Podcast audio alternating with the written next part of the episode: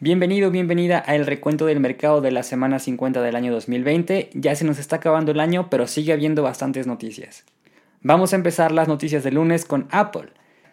Este día salió el rumor de que están preparando la nueva generación de los chips M1 que pusieron en las computadoras.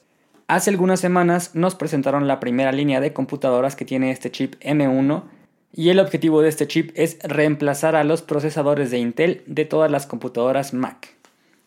Durante estas semanas ha habido bastantes reseñas y comparaciones de estas computadoras con otras computadoras, incluso de Windows o de cualquier otra marca. Y la verdad es que les ha ido bastante bien. A la gente le está gustando este nuevo procesador en las computadoras Mac. El plan de Apple es reemplazar todos los procesadores de Intel para el año 2022 y ahorita están trabajando en una nueva versión de este M1. Esta nueva versión podría tener incluso hasta 16 núcleos y está pensada para usarse en las Mac Pro. Se dice que estas nuevas computadoras con la nueva generación de chips M1 podría estar disponible en la primera mitad del 2021. Este día el precio de la acción de Apple subió 1.23%, cerrando la sesión en 123 dólares con 75 centavos. Vamos ahora con una noticia de Stitch Fix, ya que este día anunciaron que hay una persona que se une a su equipo. Esta persona es nada más y nada menos que Dan Gida. ¿Quién es Dan Gida? Es el ex vicepresidente y CFO de la división de videos y música digital de Amazon. Ahora Dan Gida será el encargado del departamento de finanzas de Stitch Fix. Pero a ver, ¿qué es Stitch Fix? Stitch Fix es un servicio en Internet en el cual creas tu perfil y te hacen un cuestionario. Basado en este cuestionario tienen un algoritmo que te va a recomendar ciertas prendas de ropa. Estas prendas van a ser mandadas a tu casa cada cierto tiempo y tú tienes la libertad de decir si te gustan o no o si te quedan o no. Si la ropa no te gusta, no hay ningún problema, la regresas a Stitch Fix de manera gratuita. Pero si alguna prenda de las que te mandan es de tu agrado, entonces la descuentan de tu tarjeta de crédito. Este día el precio de la acción de Stitch Fix subió 0.76%, cerrando la sesión en 35 dólares con 83 centavos. Y vamos ahora con una noticia de Ford. Este día Ford anunció que va a tener que retrasar un poco la salida de la Ford Bronco debido a problemas que ha tenido con los proveedores. Al parecer los proveedores de Ford están experimentando ciertos retrasos y desafíos en las plantas de producción debido a la contingencia que estamos viviendo actualmente y esto impacta el tiempo de entrega que tenían previsto para la planta de Ford. De momento, los únicos modelos afectados son los Bronco de 2 y de 4 puertas. La Bronco Sport no tiene ningún problema, de hecho ya está en producción y las primeras unidades ya fueron enviadas a las agencias. Este día el precio de la acción de Ford bajó 1.28%, cerrando la sesión en 9 dólares con 22 centavos. Y vamos ahora con una noticia de Cisco, ya que este día anunció que llegó a un acuerdo para comprar a IMI Mobile en aproximadamente 730 millones de dólares. IMI Mobile es una compañía que desarrolló un software para comunicar empresas con clientes. El canal de comunicación puede ser el que sea, lo único que hace es que facilita la comunicación de los usuarios con los clientes, ya sea para reclamos o para preguntas. Es un portal de comunicación que se mantiene todo el tiempo abierto. El motivo de la compra de Cisco es para darle un nuevo giro a la aplicación de Cisco Webex. Cisco Webex es como Zoom, que te permite tener videoconferencias con tus compañeros de trabajo o con algunos proveedores, y lo que buscan es ampliar esta conectividad también con los clientes o usuarios del servicio o producto que ofrezca la empresa. Este día el precio de la acción de Cisco bajó 0.07%, cerrando la sesión en 44 dólares con 35 centavos. Y al parecer esto de Cisco era plan con maña porque justamente es con esta empresa con la que empezamos las noticias del martes. Un día después de que confirmaran la compra de IMI Mobile, Cisco anuncia una actualización nueva para la aplicación de Webex. Lo que buscan con esta nueva actualización es facilitar la vida de las personas que tienen que trabajar a través de videoconferencias. La primera característica es la cancelación del sonido. Cisco estuvo trabajando en un algoritmo que identifica ruidos de oficina. Por ejemplo, si arrugas una hoja de papel o escribes en el teclado, Webex va a identificar este sonido y las personas que estén escuchándote en la conferencia no van a escuchar esos ruidos. La segunda es que si eres de las personas que les gusta tomar notas durante la videollamada para que no se les vaya algún punto importante, Ahora te van a facilitar la tarea ya que vas a poder descargar la transcripción de la junta sin ningún problema. Y la tercera es que ahora va a tener subtítulos, entonces las personas que por alguna razón no puedan escuchar la conferencia van a poder leer lo que se está diciendo en tiempo real. Estas actualizaciones aún no tienen implementada la tecnología de IMI Mobile, así es que vamos a ver cómo funciona WebEx en el futuro. El precio de la acción de Cisco subió 0.05%, cerrando la sesión en 44 dólares con 37 centavos. Y vamos ahora con una serie de noticias de Apple, que este día hizo dos grandes anuncios. El primero fue la presentación de los AirPods Max. Estos audífonos no son como los AirPods tradicionales, no van adentro de las orejas, se ponen por fuera. Los materiales que van a utilizar son materiales metálicos de alta calidad. Estos audífonos van a tener sensores para poner pausa cuando te los quites. Incluso cuando te quites únicamente ya sea el auricular izquierdo o el derecho para escuchar cuando alguien te está diciendo algo rápido, también van a poder identificar este tipo de situaciones. Para subir y bajar volumen o contestar llamadas, uno de los auriculares va a tener un Digital Crown. Este Digital Crown se vio por primera vez en los Apple Watch y ahora va a ser implementado en estos nuevos audífonos. Los audífonos también van a ser capaces de identificar cuando se guardan en la funda magnética para ponerse en un modo de super ahorro de energía. Apple presume que la batería te puede durar hasta 20 horas continuas de reproducción con la cancelación de sonido activada y vas a poder comprarlos en 5 colores diferentes, rosa, verde, azul cielo, gris espacial y plata. Lo que no nos gustó tanto es el precio, ya que estos audífonos van a costar 549 dólares. Y el segundo anuncio que hicieron este día es el debut del servicio Fitness Plus. Fitness Plus es un servicio al que puedes acceder pagando una cuota mensual o anual a través de Apple TV, iPhone o iPad. Dentro de este nuevo servicio vas a poder encontrar ejercicio en streaming, ya sea de HIIT, yoga, baile, fuerza, remo, ciclismo y algunos otros. Este servicio se va a complementar perfecto con el Apple Watch ya que te va a permitir ver en tiempo real las mediciones que hace el Apple Watch de tu ritmo cardíaco, de la respiración y de las calorías que estás quemando en la pantalla mientras haces ejercicio. Todo el progreso que hagas se va a guardar en tus dispositivos de Apple y los vas a poder compartir con tus amigos ya sea a través de la aplicación del Apple Watch o en redes sociales. Uno de los grandes afectados por este nuevo servicio de Apple es Peloton, ya que Peloton tiene un servicio bastante similar al de Apple.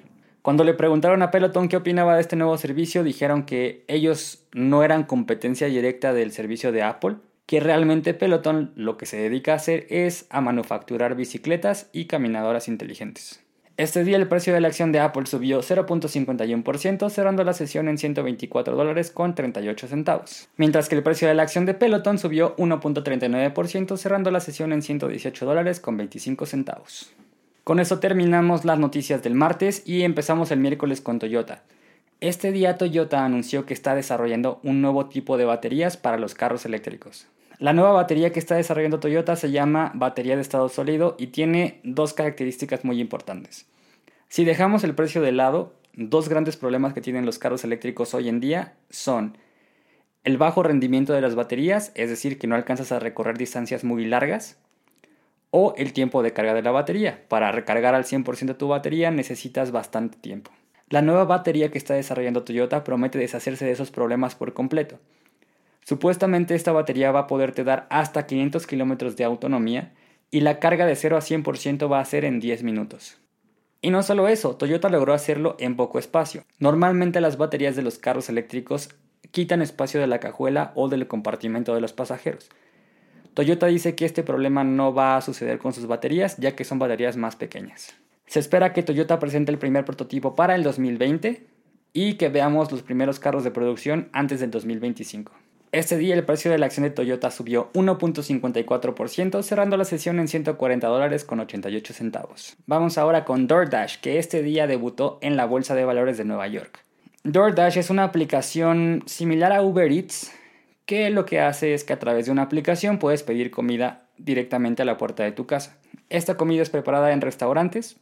Una persona que está registrada en la aplicación va por ella al restaurante y te lleva la comida directamente a tu casa. DoorDash dice que lo que ellos hacen es conectar a negocios locales con las personas que viven alrededor. En este primer día a DoorDash le fue bastante bien porque debutó en 102 dólares y este día subió 85.79% cerrando la sesión en 189 dólares con 51 centavos.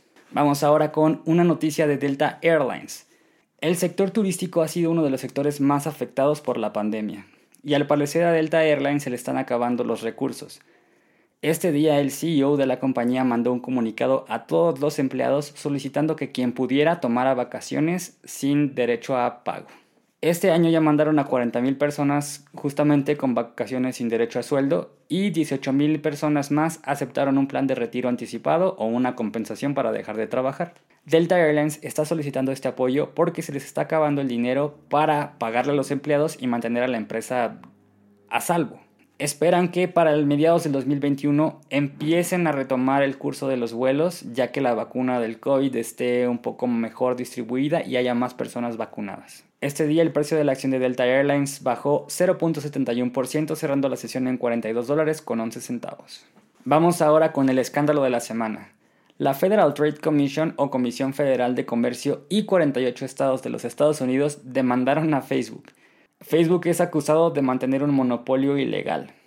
Recordemos que en Estados Unidos los monopolios no son ilegales, pero tienen que seguir ciertas reglas, dentro de las cuales está la libre competencia. Esta vez acusan a Facebook de dos cosas. La primera, de bloquear a la competencia. Esto quiere decir que cuando hay una aplicación nueva, Facebook la bloquea para que no pueda tener fama o usuarios.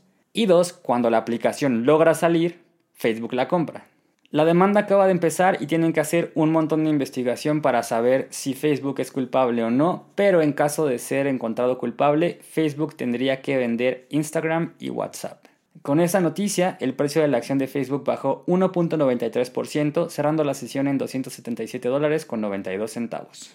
Y vamos ahora con una excelente noticia de Greenwich Life Sciences. Esta biofarmacéutica este día anunció que terminó con los 5 años de la etapa fase 2B de investigación del tratamiento para el cáncer de mama. Los resultados fueron bastante prometedores ya que todas las personas que fueron sometidas a este tratamiento se curaron en 100%. El tratamiento funciona de la siguiente manera. Primero tienen que extirpar el tumor. Una vez extirpado, tienen que someter a la persona a 5 inyecciones que se van a suministrar con espacio de 3 o 4 semanas durante los primeros 6 meses. Una vez terminadas estas inyecciones, les van a suministrar otras con otro medicamento cada seis meses y únicamente van a ser cuatro. El siguiente paso para este laboratorio es iniciar la fase 3 de investigación. En esta fase van a incluir a personas que tengan casos de cáncer más severos para ver cómo se comporta el tratamiento en estas situaciones. Esta es una excelente noticia y el precio de la acción de Life Sciences subió 998.08%, cerrando la sesión en 57 dólares con 10 centavos. Con esta noticia terminamos el miércoles y vámonos al jueves. El jueves empezamos con Disney. Hace unos meses Disney anunció que estaba cambiando el enfoque de la compañía y se iba a enfocar mucho más en hacer contenido para los servicios en streaming. recordemos que Disney tiene a Disney Plus, ESPN Plus y Hulu. Bueno, pues al parecer se lo tomaron muy en serio porque este día anunciaron un calendario de contenidos increíble. Nada más para Disney Plus anunciaron 10 series de Marvel, 10 series de Star Wars, 15 series relacionadas con Disney y Pixar y 15 películas Disney y Pixar que se van a estrenar exclusivamente en este servicio de streaming. En el caso de Hulu van a agregar nuevas series y van a grabar nuevas temporadas de series ya existentes. Se cuestionó al CEO de la compañía sobre si va a estrenar las películas en el cine y en Disney Plus al mismo tiempo y dijo que solamente lo va a hacer con una película, pero que van a seguir dándole prioridad a el estreno en los cines. Pero esto no es gratis, también anunciaron que van a subir el precio del servicio de Disney Plus. En el caso de Estados Unidos va a ser de un dólar. Con esto Disney prevé tocar fondo en el año fiscal 2021, eso quiere decir que la pérdida máxima esperada es en este año y esperan recuperarse para el año fiscal del 2024. Este día el precio de la acción de Disney subió 0.17%, cerrando la sesión en 154 dólares con 69 centavos.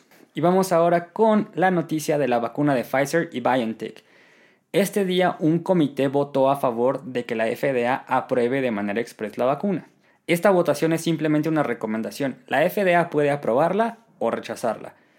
Pero mientras grababa este video me llegó la confirmación de que la FDA autorizó el uso de la vacuna de Pfizer para combatir el COVID-19. Una de las grandes preocupaciones del comité que votó a favor de esto es que las pruebas que entregaron en la fase de investigación de Pfizer no incluyen a tres sectores de la población, menores de edad, mujeres embarazadas y personas que tienen problemas en el sistema inmunológico. Pfizer está trabajando para entregar el papeleo, pero pues desarrollaron la vacuna demasiado rápido, no tuvieron tanto tiempo para investigación. Ya ha habido casos en Reino Unido donde personas con bastantes alergias presentaron una reacción alérgica a la vacuna, pero han sido muy pocas y ya están estables. Estados Unidos dijo que tiene planeado distribuir la vacuna 24 horas después de la aprobación de la FDA, ya fue aprobada, así es que vamos a ver cómo empiezan a distribuir esta vacuna. Este día el precio de la acción de Pfizer bajó 0.29%, cerrando la sesión en 41 dólares con 73 centavos, mientras que el precio de la acción de BioNTech subió 5.48%, cerrando la sesión en 129 dólares con 54 centavos. Este día le dimos la bienvenida a la bolsa Airbnb. Airbnb venía tratando de salir desde inicios de este año, pero por cuestiones de la pandemia tuvieron que retrasar esta salida hasta este día. Airbnb es una aplicación que permite a las personas rentar cuartos, casas, cabañas, casas, lo que sea que tengan, con turistas que quieren visitar la ciudad de una manera más local o que no tienen tanto presupuesto para pagar un hotel. Airbnb debutó con un precio de 68 dólares por acción y este día le fue bastante bien porque tuvo una subida de 114.88%, cerrando la sesión en 146 dólares con 12 centavos. Y vamos ahora con una noticia de Twitter ya que este día anunció que ahora puedes retuitear en Snapchat. Así es, ahora puedes compartir tweets en las historias de Snapchat a través de la aplicación de Twitter.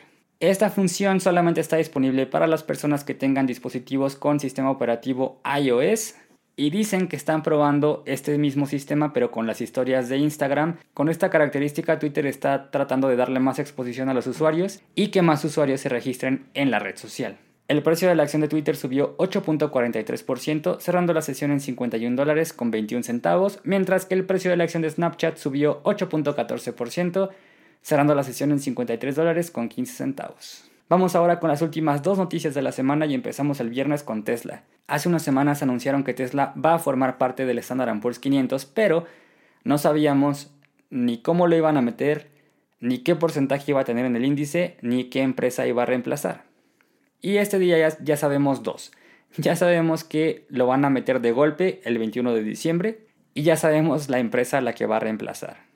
Apartment Investment Management Company le dice adiós al Standard Poor's 500 y le cede su lugar a Tesla. Y la cosa no para ahí. Tesla también va a ser agregado al Standard Poor's 100 y va a tomar el lugar de Occidental Petroleum. Ahora la única incógnita que nos queda es saber qué porcentaje va a tener Tesla de participación en cada uno de los índices. Este día el precio de la acción de Tesla bajó 2.72%, cerrando la sesión en 609 dólares con 99 centavos. El precio de la acción de Apartment Investment and Management Company bajó 0.49%, cerrando la sesión en 40 dólares con 58 centavos. Y el precio de la acción de Occidental Petroleum bajó 1.97%, cerrando la sesión en 20 dólares con 89 centavos. Ahora sí vamos con la noticia que cierra la semana que viene de Oracle.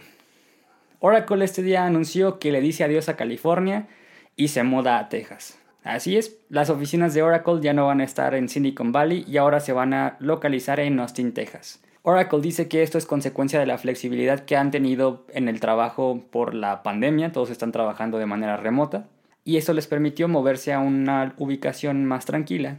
Los empleados van a tener la libertad de decidir si quieren mudarse o quieren ser relocalizados a otra oficina de Oracle. Recordemos que tienen varias oficinas en el mundo y dentro de Estados Unidos. Y también van a poder decidir si quieren trabajar desde casa en tiempo completo o unos días en casa y otros días desde la oficina.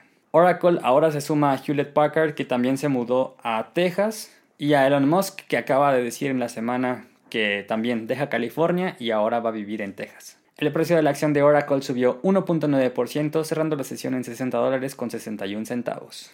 Con eso terminamos las noticias de la semana 50 del año 2020. Espero que hayas tenido ganancias en la semana y si no, no te preocupes, seguro con el tiempo te recuperas. Si no estás invirtiendo, recuerda que el peor instrumento de inversión es ese que no conoces, así es que primero estudia y después ya puedes empezar a invertir. Recuerda suscribirte, compartir el video y darle me gusta para estar siempre enterado de todo lo que pasa alrededor de tus empresas. Mi nombre es Ascari García, soy inversionista y recuerda que tú también puedes serlo.